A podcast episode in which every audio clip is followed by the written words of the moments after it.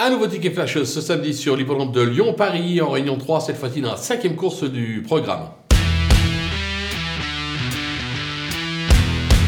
Cette épreuve, ça va être euh, la course des rachats, comme on dit, avec euh, en tête le numéro 6, euh, Timour, qui vaut beaucoup mieux que sa récente cinquième place. Il descend quelque peu de catégorie, c'est l'entraînement d'André Fab s'il se déplace. C'est avec quelques ambitions, on va le suivre en confiance. Attention, numéro 2, Darzan, lui aussi a déçu seulement 9ème, mais il a montré par le passé, notamment l'an dernier, qu'il avait la pointure d'un tel raison pour laquelle je pense qu'on peut tenter un couplet gagnant placé des deux.